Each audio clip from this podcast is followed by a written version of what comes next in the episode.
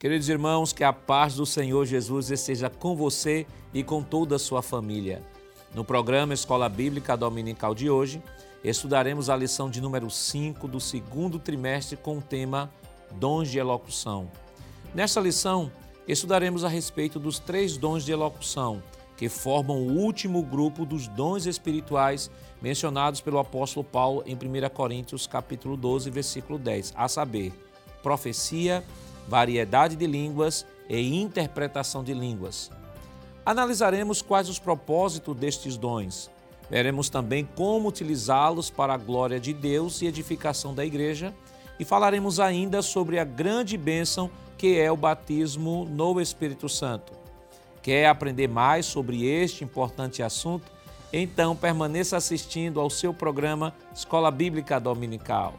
Você sabia? Segundo o Aurélio, a palavra elocução vem do latim elocuzione e significa maneira de exprimir-se oralmente ou por escrito, escolha de palavras ou de frases, estilo. Ferreira 2004, página 725. Os dons de elocução, que tratam da utilização da fala ou linguagem, estão relacionados diretamente ao batismo com o Espírito Santo. Podemos então afirmar que esse dom é a ação ou efeito de enunciar o pensamento por palavras. Vejamos o que nos diz o nosso texto áureo. Porque o que fala em língua desconhecida não fala aos homens, senão a Deus, porque ninguém o entende, e em espírito fala mistérios. Mas o que profetiza fala aos homens, para edificação, exortação e consolação. 1 Coríntios capítulo 14, versículos 2 e 3. A verdade prática nos diz: os dons de profecia, de variedade de línguas e interpretação de línguas são para edificar, exortar e consolar a Igreja de Cristo. O objetivo geral de nossa lição é apresentar os dons de elocução.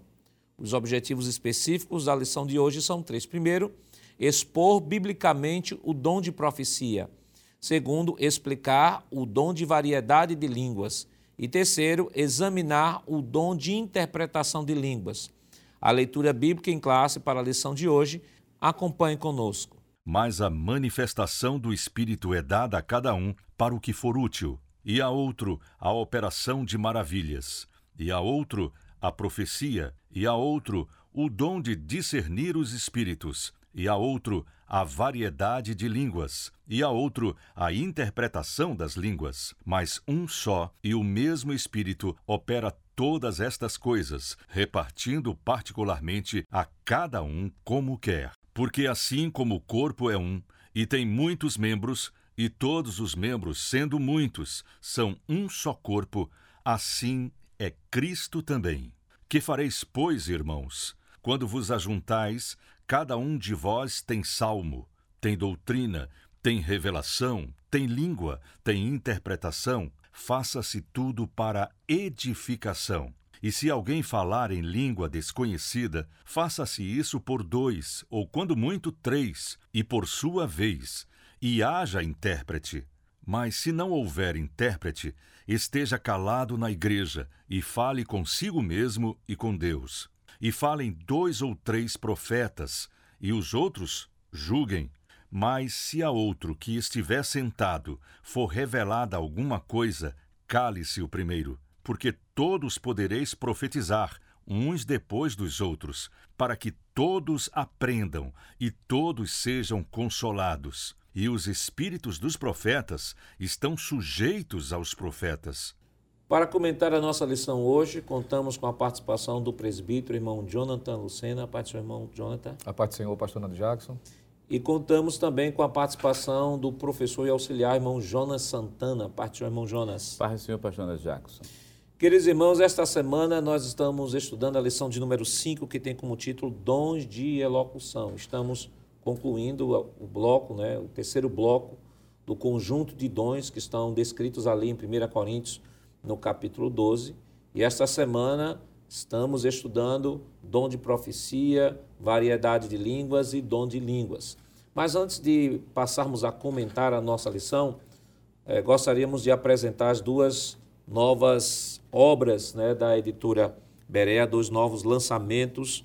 Aqui primeiro é um livro biográfico do pastor Laelson Lira, trajetória de 45 anos de ministério. Esta obra é uma obra biográfica que vai tratar ah, desde a conversão do pastor Laelson Lira até ah, o seu, a sua trajetória ministerial, por onde passou, o seu trabalho incansável, um grande exemplo de homem de Deus né, que está diluído aqui né, algumas coisas do seu, algumas particularidades do seu ministério, da sua trajetória aqui neste livro. É uma obra biográfica e nós recomendamos aos irmãos que gostam de, de se debruçar né, em obras eh, históricas, biográficas. Este livro nós recomendamos como uma excelente aquisição.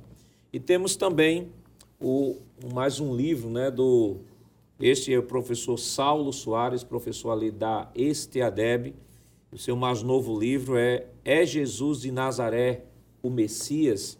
Esta obra é uma obra também que não pode faltar na sua biblioteca. Este livro ele é um livro de quase 400 páginas e nas suas na sua referência aqui, no seu sumário, ele vai falar sobre haverá um Messias universal, predições acerca do nascimento do Messias, questões do Antigo Testamento, predições das características do Messias, isso considerando todas as profecias do Antigo Testamento, predições acerca do ministério do Messias, é, predições da prisão e sofrimento do Messias, predições da morte e sepultamento do Messias, predições da ressurreição, ascensão do Messias, predições acerca do povo judeu, predições acerca do retorno do Messias. É uma obra fantástica, maravilhosa que você não pode deixar de ter na sua casa. É Jesus de Nazaré,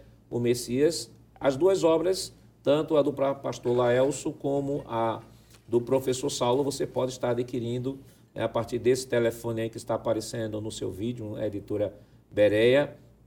Ligue, pode ter certeza que você vai ter um tratamento VIP e este, esta obra, estas obras estarão à sua disposição e que não podem faltar em sua biblioteca. Mas, irmão Lucena, hoje nós estamos falando sobre dons de elocução. Que definição nós poderíamos dar primeiro para elocução? Né? Tem muita gente que diz, por que dons de elocução?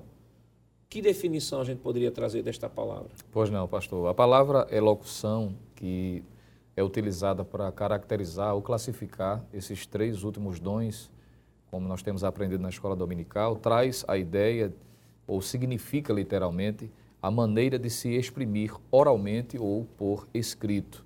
É a escolha de palavras ou de frases são referências a, aos dons que tratam diretamente com a fala. Por isso, elocução. Não é?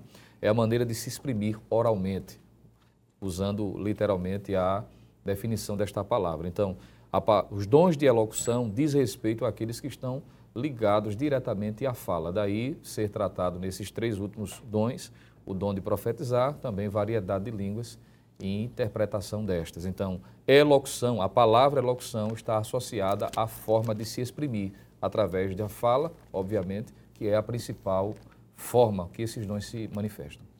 É, nós temos já estudado, irmão Jonas, até o presente momento, né, os dons de revelação, né, a palavra da ciência, a palavra da sabedoria, é, dom de discernir os espíritos. Aprendemos semana passada, semana passada sobre os dons de poder, dom de fé, dons de curar e operação de maravilhas.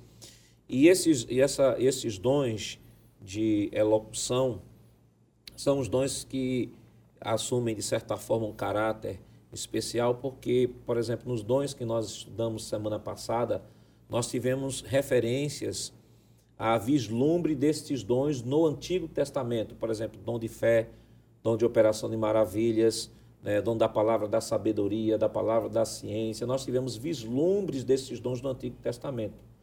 Mas nestes dons especificamente, a gente não vê nenhum vislumbre no Antigo Testamento. Isso aponta perfeitamente de que estes dons é, estejam dentro daquela daquela plenitude do Espírito que vai ser derramado lá em Atos no capítulo 2. Perfeitamente, pastor Nadir Jackson. Como o senhor mencionou, pastor, no Antigo Testamento nós temos realmente vislumbres, mais vislumbres dos demais dons que são citados, mas no caso do dom de profecia, o dom de variedade de línguas, o dom de interpretação de língua, nós temos predições. E essas predições, por sinal, está mencionada em Isaías, capítulo número 28, versículo 32, e no livro de Joel, capítulo 2, o versículo 28 até o versículo 32 também, que por sinal o apóstolo São Pedro, quem faz menção desses versículos, ou melhor, dessa fala de Joel, em Atos dos Apóstolos, capítulo 2, versículo 17, mostrando que tanto o dom de profecia, para a gente fazer uma distinção com o ministério profético do Antigo Testamento. Né? Existe o ministério profético do Antigo Testamento, existe o dom de profecia, que, é, que aparece justamente no Novo Testamento, e o dom de variedade de línguas e o dom de interpretação de línguas, que são dons restritos, na verdade, ao Novo Testamento. Então a gente já pode concluir perfeitamente de que, embora não houvesse alusões a esses dons né, de elocução no Antigo Testamento, mas já haviam predições, né? e tanto o profeta Joel quanto o profeta Isaías já, ah, já faziam anúncio da manifestação que Deus haveria de fazer no futuro. Então, irmão Lucena, vamos, dos dons de elocução, vamos começar pelo dom de profecia. O que é que a gente pode falar sobre o dom de profecia? Pois não, pastor. Primeiramente, não é, é interessante, uma vez que o professor Jonas eh, fez essa pontuação, e ela é muito importante, diferenciar o dom de profecia do, do ministério profético do Antigo Testamento, é importante lembrar que a profecia como dom, a própria lição na página de número 34 traz a lembrança, uma definição do teólogo Stanley Horton, que traz a, a lembrança que refere-se a mensagens espontâneas inspiradas pelo Espírito em uma língua conhecida, tanto para quem fala como também para quem ouve. E sobre esse dom de profecia, uma vez que entendendo que o dom de profecia é uma mensagem dada, não é? da parte do Espírito Santo a uma pessoa através de outra. Essa mensagem, ela possui, pelo menos, pastor, é, algumas observações com relação a esse dom que é importante destacar. Primeiro, quanto ao seu propósito, isso fica claro. Né? O próprio texto de 1 Coríntios, capítulo 14, versículo 3, diz que tem como propósito edificar, exortar e consolar. Uma vez que, se alguém arrogar, está sendo usado pelo dom de profecia, e esse, essa mensagem não se enquadra dentro desse propósito, então não pode ser considerado como dom, porque ele tem esse tríplice objetivo. Dentro dessa perspectiva, é importante destacar o seguinte: a, o dom de profecia não substitui a profecia maior, que é a palavra de Deus, as Escrituras. O dom de profecia não veio com o objetivo de substituir as Escrituras. Tanto é de que o dom de profecia, ou a mensagem, não propriamente o dom, mas a mensagem, é passiva de julgamento. E a gente vai ver isso com mais propriedade. Ela tem como propósito, não tem como propósito, melhor dizendo, não trazer uma nova doutrina. O dom de profecia não tem esse propósito. Inclusive, é bom, professor, lembrar isso em sala de aula, que há muitos críticos, né?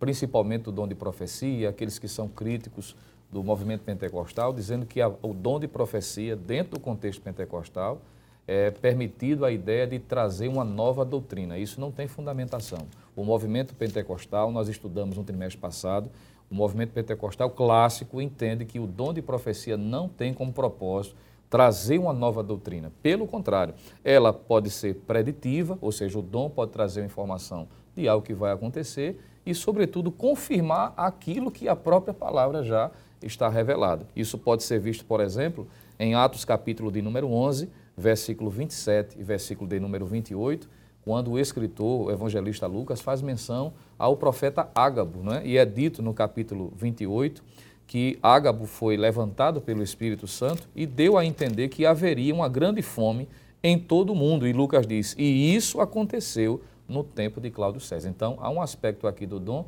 que é trazer a informação de algo que vai acontecer. Mas esse mesmo profeta, em Atos capítulo 21, versículo 10 e 11, pastor, vai apenas reafirmar aquilo que Paulo já sabia, quando ele já tinha dito no capítulo anterior que o Espírito Santo tinha dito de que de cidade em cidade eh, o Espírito Santo havia comunicado que ele em Jerusalém passaria por prisões. E Ágabo, em Atos 21, versículo 10 e 11, vai confirmar aquilo que Paulo já tinha recebido como informação da parte do Espírito Santo. Então, de forma introdutória, definir que o dom de profecia não tem nada a ver com o dom, ou seja, com o aspecto do ministério profético do Antigo Testamento, que é uma mensagem dada pelo Espírito Santo com o propósito de edificar, exortar e consolar, e não veio com o objetivo de é, substituir a palavra de Deus. E lembrando que aquele que é utilizado no dom da profecia, ele não pode ser classificado como profeta no sentido de ofício, né? porque foi usado como dom de profecia, então fulano de tal é profeta. Não. Naquele momento, Deus usou em profecia, então ele assumiu naquele instante, temporariamente, a função de profeta. E qual, e qual era a função do profeta no Antigo Testamento? É de mensageiro. Ele trouxe a mensagem, mas isso não lhe dá cunho autoritativo em nenhum momento de se auto-intitular profeta, muito menos, aqui como o irmão Jonathan bem, bem trouxe, né? muito menos é, tentar achar que aquela sua mensagem profética tem o mesmo cunho autoritativo que as Escrituras. Ao contrário, essa não é a finalidade da profecia. A profecia não vai entrar na contramão daquilo que já está revelado, daquilo que já está estabelecido pela palavra, né? embora que alguns críticos cheguem a apontar o pentecostalismo como um movimento baseado em subjetivismo e revelações, e a partir dessas revelações é que formulam sua doutrina, mas isso nada mais é do que um grande equívoco, porque nós estamos aqui reafirmando, né, quem, quem quiser se debruçar em toda a literatura que tem sido produzida hoje, sabe que o movimento pentecostal em nenhum momento se fundamenta em revelações, em dons espirituais, o pseudos revelações para fundamentar a sua doutrina. Não. Pentecostalismo clássico, como chamamos assim, que é uma terminologia acadêmica né, do movimento pentecostal, pentecostalismo clássico, que se fundamenta exclusivamente nas Escrituras, que foi isso que nós estudamos na lição passada, quando falamos sobre o verdadeiro pentecostalismo, e tivemos uma lição específica mostrando a autoridade que a palavra tem dentro do movimento pentecostal. Aliás, irmão Jonas, este é um dom que tem, mais tem sido deturpado e que, por uhum. conta disso, tem gerado dois grandes problemas. Né? O primeiro problema é que, por conta do mau uso desses dons, alguns já não querem mais buscar estes dons e fazem como os crentes lá de, de Tessalônica: nós vocês não vamos, não vamos mais é, é, permitir que se fale línguas aqui, não vamos mais permitir que profetize aqui. E, por outro lado, há aqueles que vivem só destes, destes movimentos, destas experiências e já não querem ler a Bíblia, já não querem ir para a igreja, já não querem ir para culto de doutrina, não querem ir para o culto de oração, não querem se integrar à igreja local, vive como andarilho para cima e para baixo, sem nenhum destino, porque estão vivendo, entre aspas, na dimensão do espírito. É que é bom que se diga que a profecia, como o senhor tem, o senhor tem mencionado, e até a fala do presbítero irmão João Tanto Lucena, ela é um dom, isso vem da parte de Deus, utilizada com aquela função de edificar, exortar, de, de exortar e também de consolar. Mas em nenhum momento né, o dom vai ser utilizado para fins, por exemplo, pessoais. pessoais. Infelizmente, né, tem acontecido, e o professor da escola dominical tem que ter um cuidado, pastor, para não iniciar essa aula somente trazendo casos negativos, né? Pra, de maneira que muitas vezes a pessoa pode até perder a fé. Não é bem assim.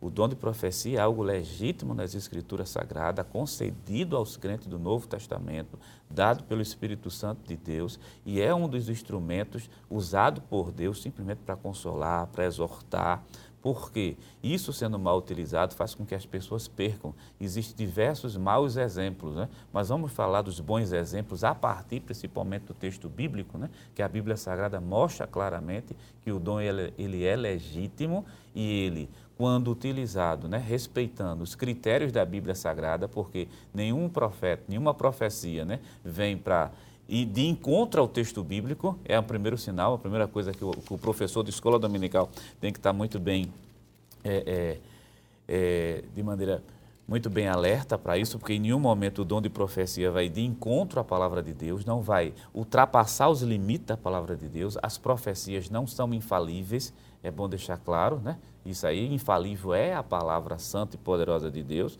e tem que estar enquadrado, acima de tudo, dentro da palavra do Senhor.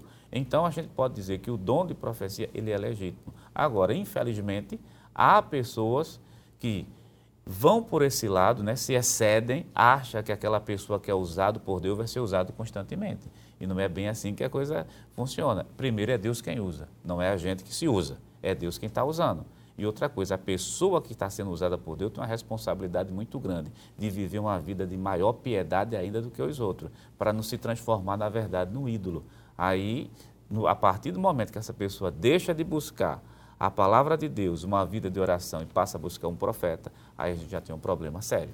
E um problema muito sério porque, é, de fato, quando nós olhamos as Escrituras, irmão Lucena, é, embora que no Antigo Testamento o profeta fosse aquele homem de Deus em que era consultado, mas na dinâmica do Novo Testamento, né, aquele que deve ser procurado em busca de uma orientação espiritual, na figura do Novo Testamento é o pastor da igreja e não aquele que recebe o dom de profecia. Com certeza, pastor. Inclusive, na própria carta, Paulo tem que interferir exatamente como sendo a autoridade da liderança, claro, pela inspiração apóstolo, pela inspiração do Espírito Santo na condição de ser um apóstolo, é isso que quero dizer, e isso fica claro, não é? Que ele traz uma orientação dentro de uma falta de entendimento. Tanto é que em 1 Coríntios capítulo 14, ele vai dizer no versículo de número 37 a seguinte expressão: Se alguém cuida ser profeta ou espiritual, reconheça que as coisas que vos escrevo são mandamentos do Senhor, ou seja, a autoridade final apostólica é colocada em prática, mostrando que os dons espirituais não têm como propósito dirigir a igreja. Os dons espirituais têm como propósito, como já foi dito aqui, exortar, edificar e consolar. Mas a direção da igreja é através do que Deus estabeleceu, que é o ministério de apóstolo, profeta, o pastor, o líder que está ali constituído. E, aí essa, essa intervenção paulina, né, essa recomendação paulina, até quebra, de certa forma, um pensamento de que já que o indivíduo está sobre o domínio do Espírito, então do, do Espírito, melhor dizendo, então a pessoa está numa autoridade maior que a autoridade do governo eclesiástico que Deus estabeleceu na igreja. E o apóstolo Paulo, quando dá essa recomendação, ele vai dizer: não, eu quero dizer a vocês que Deus estabeleceu na sua igreja, estabeleceu um corpo, Deus estabeleceu um governo, e esse governo atua justamente para trabalhar, para manter este corpo funcionando. Né? Deus não governa a sua igreja diretamente, direto do céu para a igreja. Deus governa a sua igreja a partir da liderança que ele constitui na igreja. E o apóstolo Paulo vai dizer, só retomando o, o versículo que o senhor leu: se alguém cuida de ser profeta ou espiritual, reconheça que estas coisas que eu vos escrevo são mandamentos do Senhor. Ele está dizendo, é o mesmo Senhor que está usando vocês, é o mesmo Senhor que me disse que eu devo escrever isso e orientar vocês a como administrar o culto, não é, irmão Jonas? Perfeito. A palavra de Deus vai ser o guia principal e máximo da igreja. E, e claro, a, a, própria Bíblia Sagrada diz que o governo da igreja foi delegado justamente aos homens que Deus constituiu. Então, em nenhum momento, nenhuma pessoa que se intitula profeta está ali para governar a igreja. É, e mesmo aquela pessoa que se que há aqueles que são usados por Deus, mas a gente tem outra situação, pastor, que é aqueles que se usam, né? E o texto bíblico condena justamente isso, aquelas pessoas que se usam, né? Atraindo para si, na verdade, um, uma multidão. Mas é bom deixar claro, palavra de Deus acima de tudo. Um versículo que foi mencionado, que é justamente o capítulo 14 e o versículo 37, eu acho que esse é o versículo realmente que deve o professor da escola dominical deve deixar de maneira muito prática dentro da sala de aula, né? Se alguém cuida ser profeta ou espiritual, reconheça que as coisas, referindo-se a todo o capítulo 14, que está sendo dito aqui, foi justo ao mandamento do Senhor, né? O que é que o Paulo vai dizer? Todos podeis profetizar um após o outro.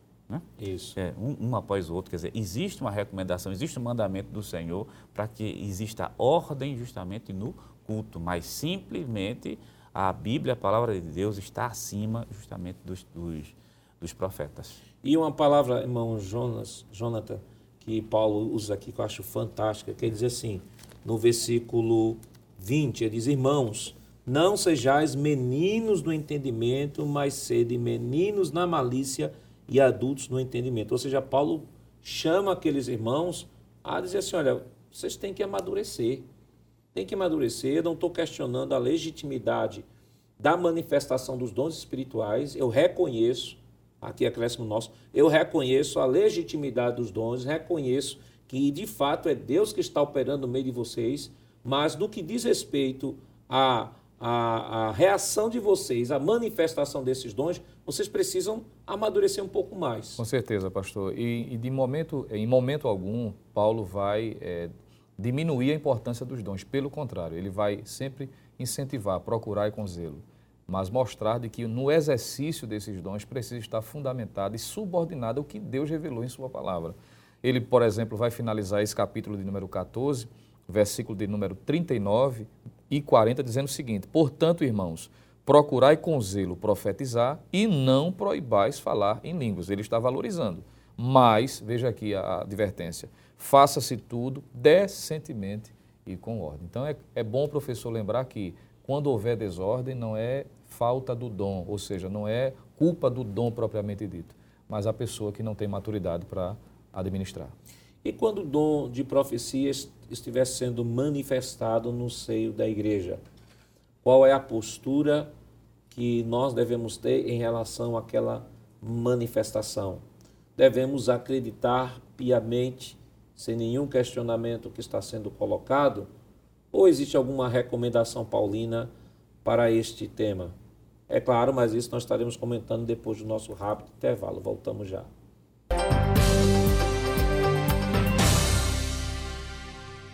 Queridos irmãos, estamos de volta no seu programa Escola Bíblica Dominical e nesta oportunidade estudando a lição de número 5, que tem como título Dons de Elocução.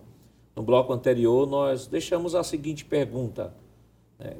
na manifestação do dom da profecia, qual, a, qual o posicionamento da igreja em relação a este dom? Deve-se absorver a, o conteúdo profético de forma inquestionável ou existe alguma recomendação paulina sobre a manifestação deste dom? O que é que a gente pode comentar, irmão Jonas? Sim, pastor Nadir Jackson, é bom mencionar logo de início é, que o professor da escola dominical tem que deixar claro uma coisa. A Bíblia, ela é infalível, ela é inerrante e ela é, é plenamente inspirada por Deus. Então, a Bíblia não está sob julgamento humano. Já a questão do dom de profecia, é bom deixar claro que é um recurso que o Espírito Santo concede a, justamente aos crentes do Novo Testamento. O conteúdo da profecia, aí sim, pode ser julgado. Vamos deixar claro para a gente separar o que é o conteúdo da profecia bíblica, porque é a palavra de Deus, e o conteúdo da profecia, justamente que vem proveniente do dom. E o apóstolo São Paulo deixou isso muito bem claro na primeira epístola aos Coríntios, capítulo 14, versículo 29. Fala em dois ou três profetas e os outros o julguem. E interessante que o versículo 37, que já foi mencionado no bloco anterior, diz assim: Isso é mandamento do Senhor. Então o julgamento pode ser feito sim. Por, por qual razão? Por causa das fontes, né?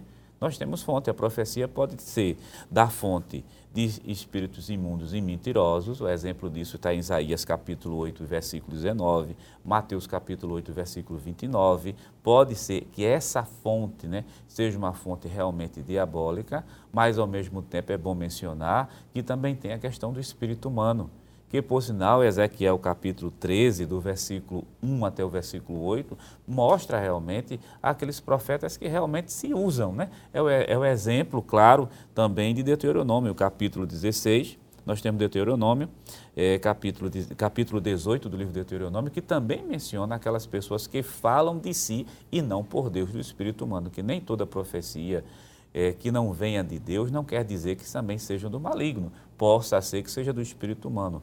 Muitas vezes é fruto da imaturidade, né? pessoas levadas pela emoção. Por isso que Paulo vai dizer, como foi mencionado no, no bloco anterior, né? não sejais meninos, né? que a pessoa pode ser conduzido a isso aí. E a outra fonte, que é a fonte legítima, é na verdade o Espírito Santo de Deus. Né? 1 Coríntios capítulo 12, do versículo 7 até o versículo 11, é o Espírito Santo quem distribui, é o Espírito Santo quem concede, é o Espírito Santo também quem usa aquela pessoa para exortar, para edificar ou para consolar. Então nós vimos a questão da fonte e vimos a permissão que a Bíblia dá para se fazer julgamento realmente do conteúdo dessa profecia e não da profecia bíblica, como nós estamos aqui mencionando. Irmão Jonathan, irmão Jonas falando aqui sobre a questão da fonte da profecia, né?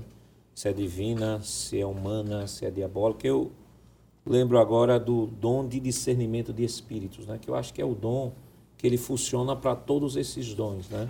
Você tem, a gente vai falar agora sobre variedade de línguas, mas mesmo os dons de variedade de línguas, mesmo o dom de profecia, até o dom mesmo de, de operações de maravilhas. E às vezes a operação de maravilhas pode acontecer sem necessariamente ser Deus que esteja operando a maravilhas. Tem uma fonte é, diabólica por trás disso. Com certeza, pastor. E, e, a igreja como um todo precisa estar atenta em relação a isso. Não é? retomando a, a, a, importância do dom do discernimento dos espíritos, por exemplo, como um dom, claro, precisamos pedir, temos que ter conhecimento das escrituras, porque tem coisas que já está visível, né? e a gente não pode permitir, né, em função de alguém simplesmente porque está dizendo assim diz o Senhor, ou Deus mandou dizer, que necessariamente seja Deus que esteja mandando. É importante destacar isso. Em 1 de João, capítulo 4, versículo 1, é um texto que pode sim servir como base para nos mostrar que deveremos ter cuidado. Toda profecia, toda manifestação sobrenatural, ela precisa estar enquadrada dentro do parâmetro estabelecido pela palavra de Deus. O que passar disso, ainda que alguém se intitule como profeta, como sendo usado por Deus, não deve ser aceita, porque é importante destacar isso. Todo dom espiritual, toda manifestação sobrenatural vinda da parte de Deus está em harmonia, nunca desencontro à sua palavra.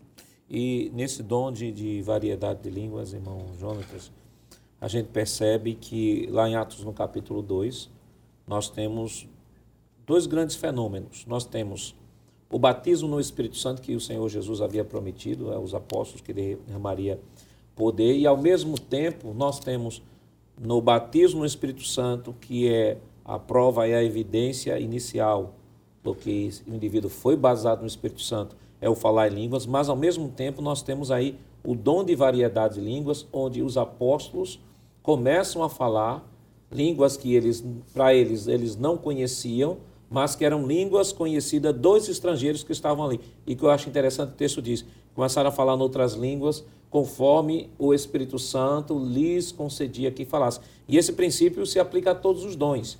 Ninguém que é usado, seja no dom de profecia, seja no dom de variedade de línguas, seja no dom de interpretação de línguas, ou qualquer que seja o dom, ele, ele não é utilizado por sua própria vontade, ou seja, ele, ele na hora que ele quiser ele profetiza, na hora que ele quiser operar milagre. Ao contrário, o princípio é esse, conforme o Espírito Santo lhes concedia.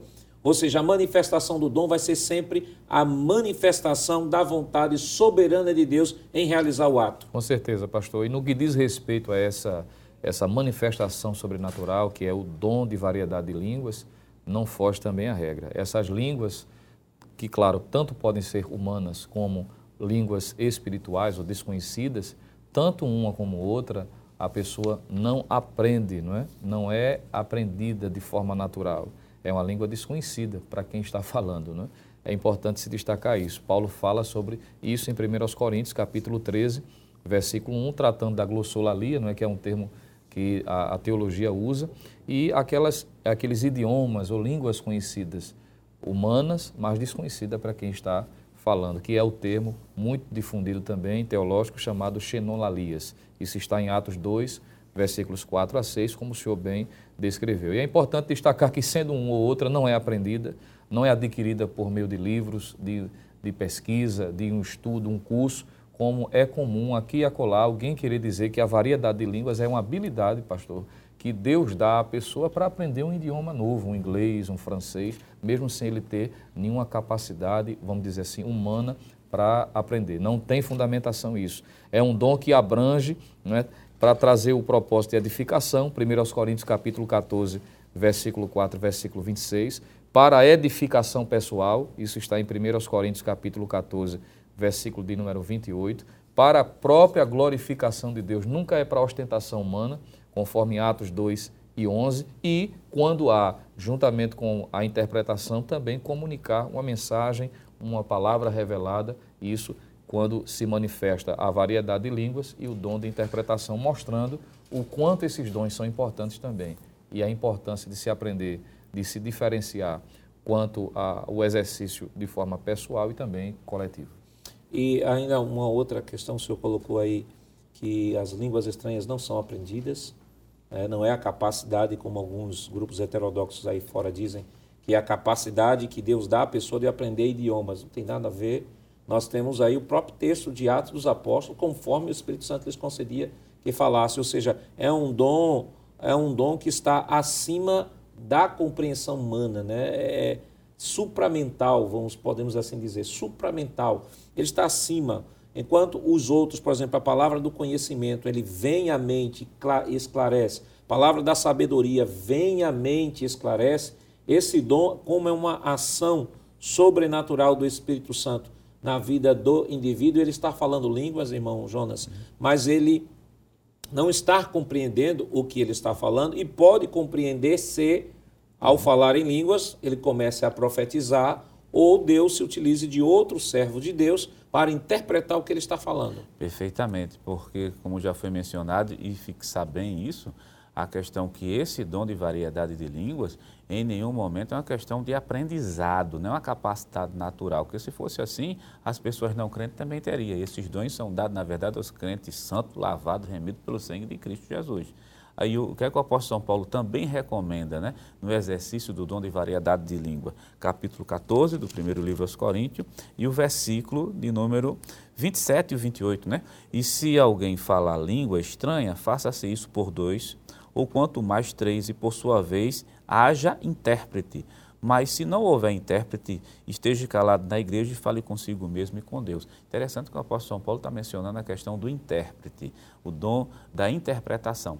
É bom mencionar que isso aqui não também se refere né, a uma habilidade natural, não. Isso é uma habilidade sobrenatural concedida naquele momento que não depende da pessoa que está ali. É Deus quem se utiliza. É nesse momento que a gente vê o ato soberano de Deus. Né? É lindo, porque ao mesmo tempo que existe a atuação sobrenatural de Deus em um, dando variedades de línguas, que sejam línguas vivas, conhecidas ou línguas espirituais, do, no, mesmo, no mesmo instante, a própria pessoa que também está sendo utilizada no dom de variedade de língua, também pode ser usada também no dom de interpretação, ou Deus usar outra pessoa também do lado no dom da interpretação. E outra coisa, são dons que o Espírito Santo está comandando, de maneira que aquela fala que está sendo dita ali vem com aquele mesmo propósito, edificação do corpo de Cristo. Né? E fora os outros propósitos, né? glorificação do próprio Senhor Jesus Cristo. Existem pessoas, irmão Lucena, que é, eu já vi alguns críticos dizerem assim, olha, criticando o dom de línguas, né, como na concepção, na definição e nos parâmetros da teologia do movimento pentecostal, dizer assim, olha, isso aí, este, este, esse dom de línguas, já foi feito um estudo, dissertação de mestrado, dissertação de doutorado, já foi provado de que, na verdade, estes dons é, não são dons, não são línguas, e se são línguas, são línguas do mesmo tronco linguístico que as pessoas falam, logo, não tem nada de sobrenatural disso. Só que, às vezes, acabam esquecendo que, por mais profundo que um linguista seja hoje no mundo, é, temos hoje entre 3 mil a 6 mil idiomas, nós temos línguas mortas, né? Uhum. línguas vivas, línguas mortas, línguas que desapareceram, além da essa, desta outra classificação que é fantástica que o apóstolo Paulo dá, que é, é em 1 Coríntios 14, que ele diz assim, versículo 2: Porque o que fala a língua estranha não fala aos homens, senão a Deus, porque ninguém o entende, e em espírito fala de mistérios. Ou seja, parece-nos que Paulo fala de uma classificação de línguas aqui, e que alguns, por inferência, pegam lá Atos, Atos não, é 1 Coríntios 13 e coloca na língua dos anjos. Parece que Paulo fala sobre um tipo de língua aqui que não é, não é deste mundo físico, porque ele diz assim: ninguém o entende, porque em espírito fala de mistérios. Então, irmão, irmão Lucena,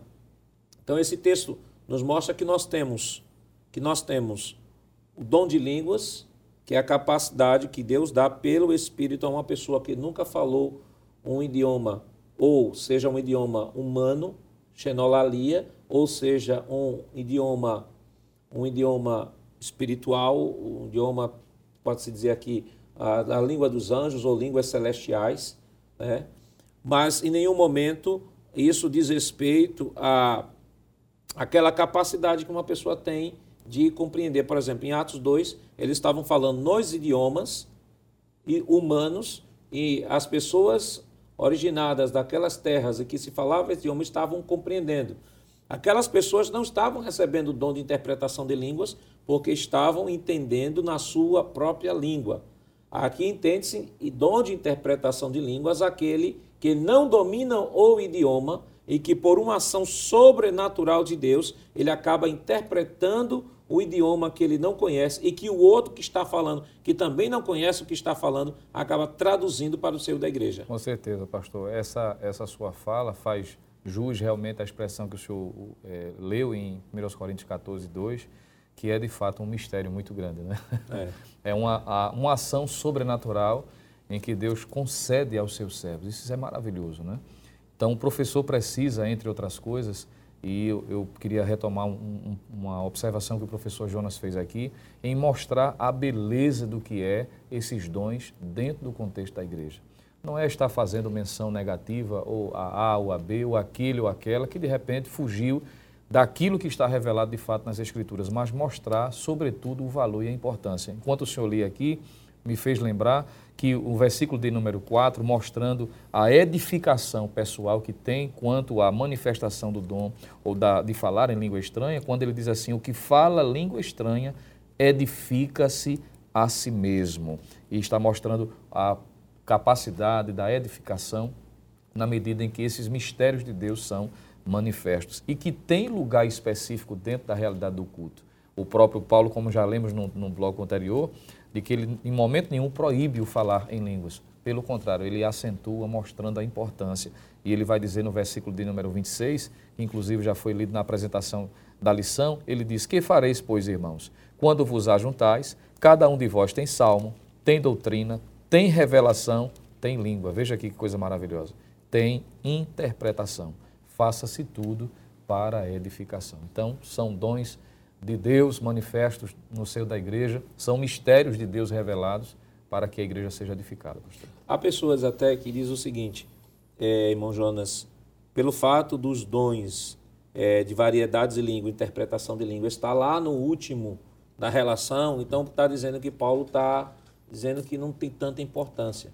Isso cai por terra quando a gente vai para o capítulo 14 do livro de 1 Coríntios, né, quando ele vai dizer assim, versículo 38.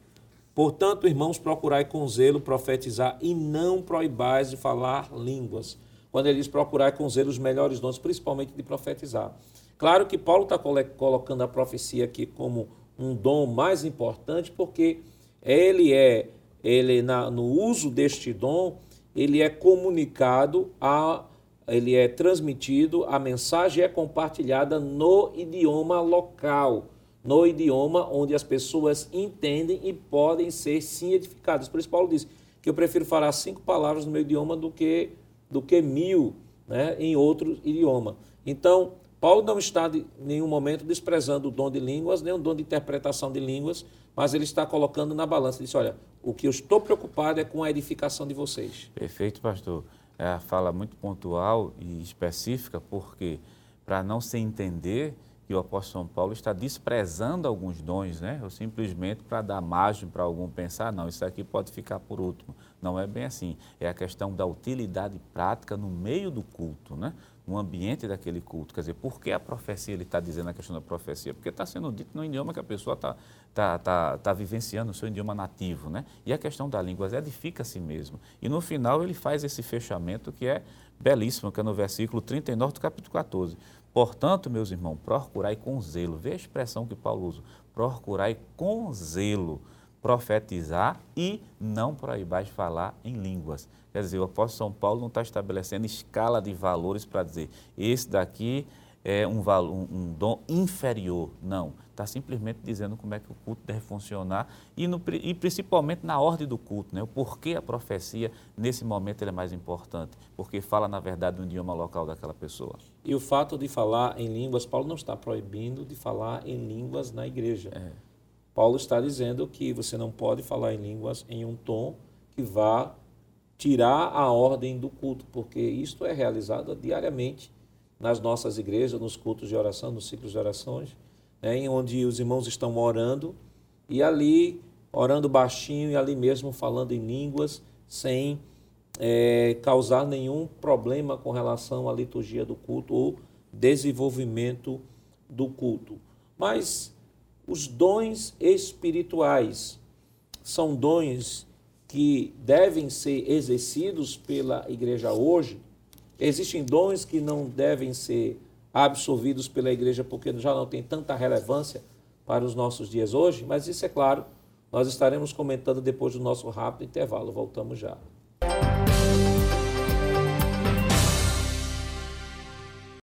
Queridos irmãos, estamos de volta no seu programa Escola Bíblica Dominical, estudando a lição de número 5, que tem como título Dons de Elocução. Estamos agora no nosso último bloco é, para comentar um pouco sobre a validade ou não dos dons para a igreja hoje. Será que a igreja hoje é, precisa da utilização desses dons?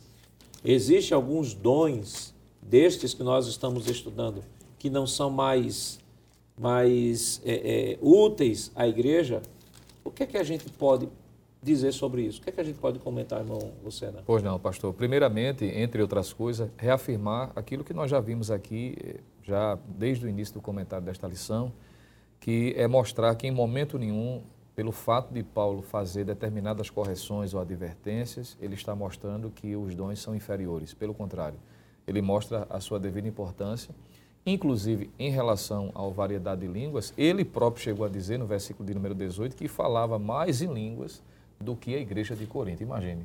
Né? Paulo, no seu momento devocional, no momento de oração, de comunhão com Deus, ele falava constantemente e ele vai afirmar: Eu falo mais do que vocês. Então, é importante destacar isso. O fato de Paulo corrigir não está em momento nenhum depreciando a importância. Já vimos isso aqui, repetindo o que está em capítulo 14, versículo de número 39. E, entre outras coisas, mostrar, pastor, que esses dons, eles continuam vigorando para os nossos dias, sem sombra de dúvidas. Existe a contemporaneidade. Agora, e isso deve ser entendido de acordo com o que a própria Bíblia estabelece como parâmetro, como baliza.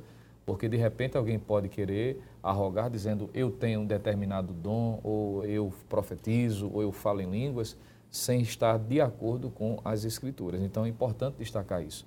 Eu acredito que fazer menção da importância desses dons ainda hoje e de que é distribuído pelo Espírito Santo e que é distribuído, não é de manipulação pessoal.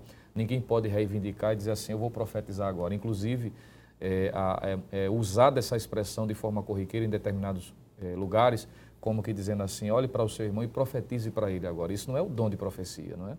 A pessoa não pode decidir, por exemplo, o momento que vai falar em línguas estranhas, porque o Senhor mencionou em Atos 2 que foi o Espírito Santo que concedia. A palavra dom significa isso, dádiva, é um presente, e o Espírito Santo manifesta isso quando há utilidade. Eu acredito que lembrar esses princípios, pastor, é de muita importância para mostrar, sobretudo, o valor e que está à disposição para os nossos dias.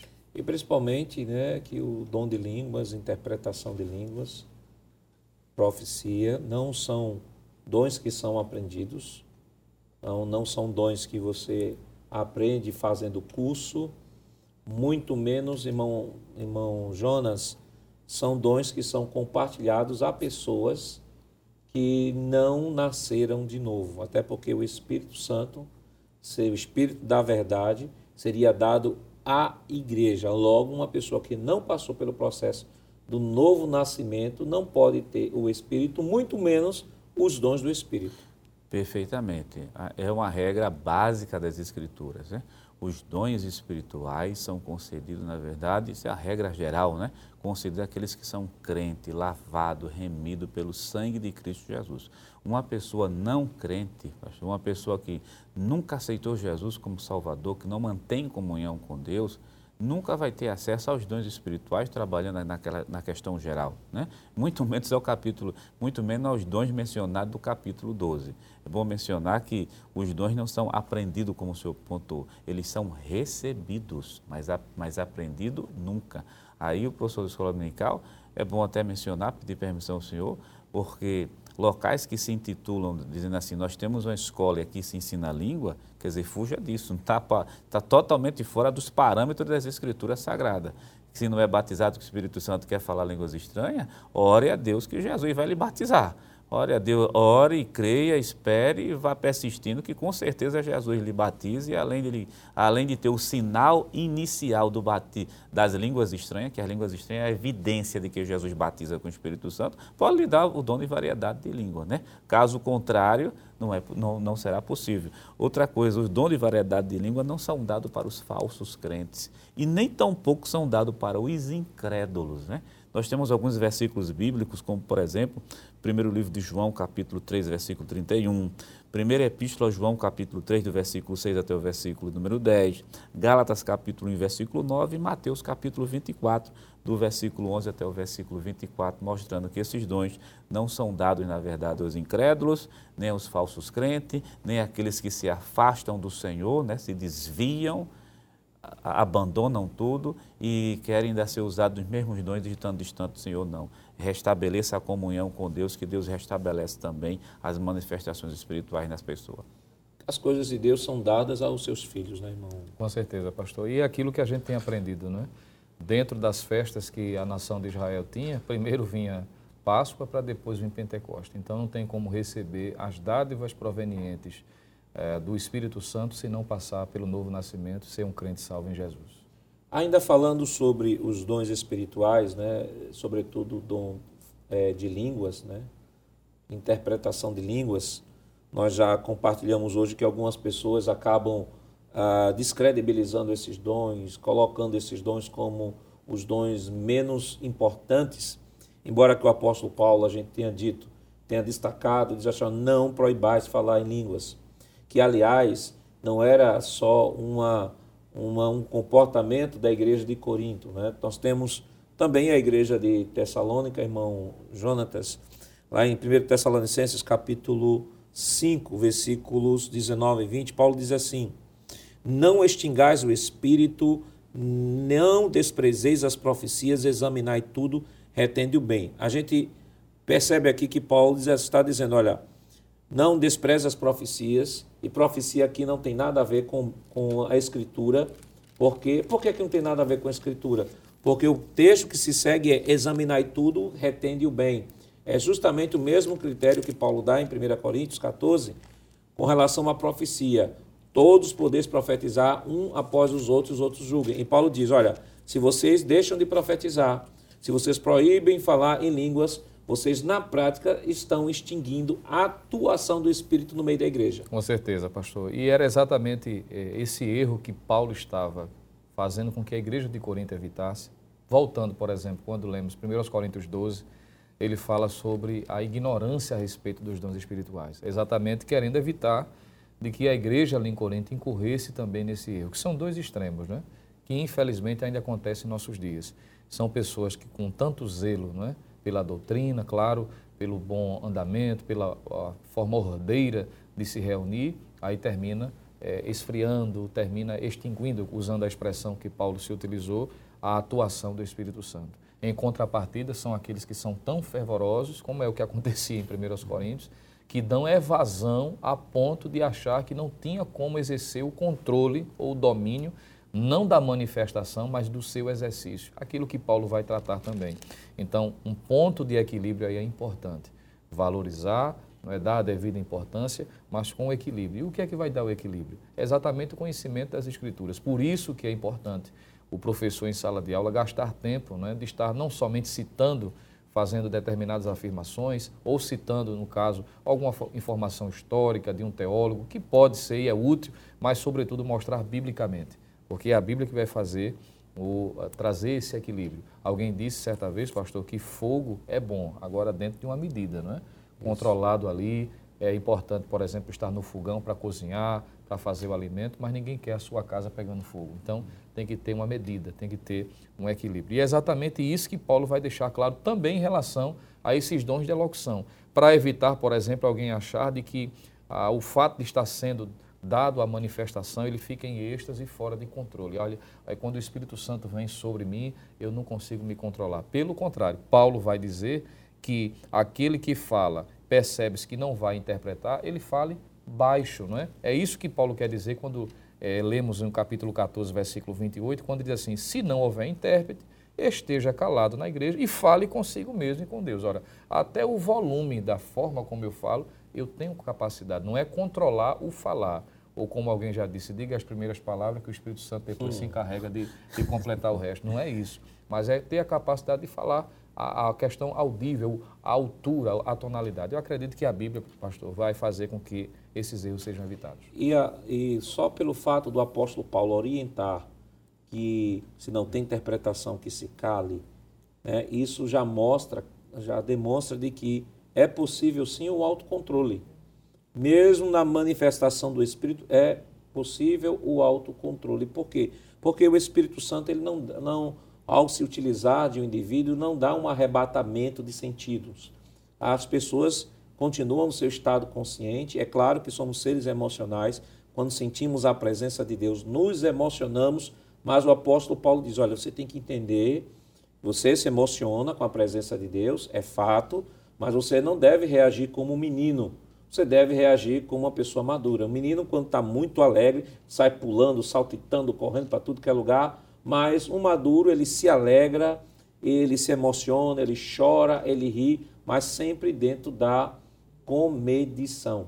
Rapidamente, irmão Jonas, o que é que a gente pode é, trazer de conselho ao professor que nos acompanha neste momento? Uma recomendação para o professor da escola dominical, ele perceber o capítulo 12 e o capítulo 14 da primeira epístola aos Coríntios, essas recomendações valorizam, na verdade, os dons espirituais. Veja que Paulo está dizendo assim: aqui está a forma correta de utilização, porque o que Deus tem para dar realmente é muito bom. Então, fica a recomendação, professor, ler esses dois capítulos, se esmerar bastante nele, porque uma igreja realmente bem ensinada na utilização dos dons, com certeza é mais edificada. Bom, Senhor. Pastor, aproveitar é, o ensino e levar à praticidade. Quem sabe é, desafiar os alunos a chegar um pouco mais cedo na escola dominical, aproveitar aquele período de oração que nós temos e orar buscando ao Senhor. Os que não são batizados, pedir para que sejam, e aqueles que já são, pedir de que o Senhor possa distribuir esses dons e desfrutá-lo na sua prática. Querido professor, que possamos aproveitar ao máximo que o Espírito de Deus tem a nos oferecer através dos dons espirituais de elocução, visando a edificação, exortação e consolação pessoal e da igreja. Que Deus continue lhe abençoando em nome de Jesus. Chegamos ao final de mais um programa. Hoje estudamos a quinta lição com o tema Dons de Elocução. Na próxima semana estudaremos a sexta lição deste segundo trimestre que tem por título O Ministério de Apóstolo. Obrigado por sua honrosa audiência e até o próximo programa. Que a graça do nosso Senhor Jesus Cristo, o amor de Deus nosso Pai, a comunhão do seu Santo Espírito estejam com todos, hoje para todos sempre. Amém.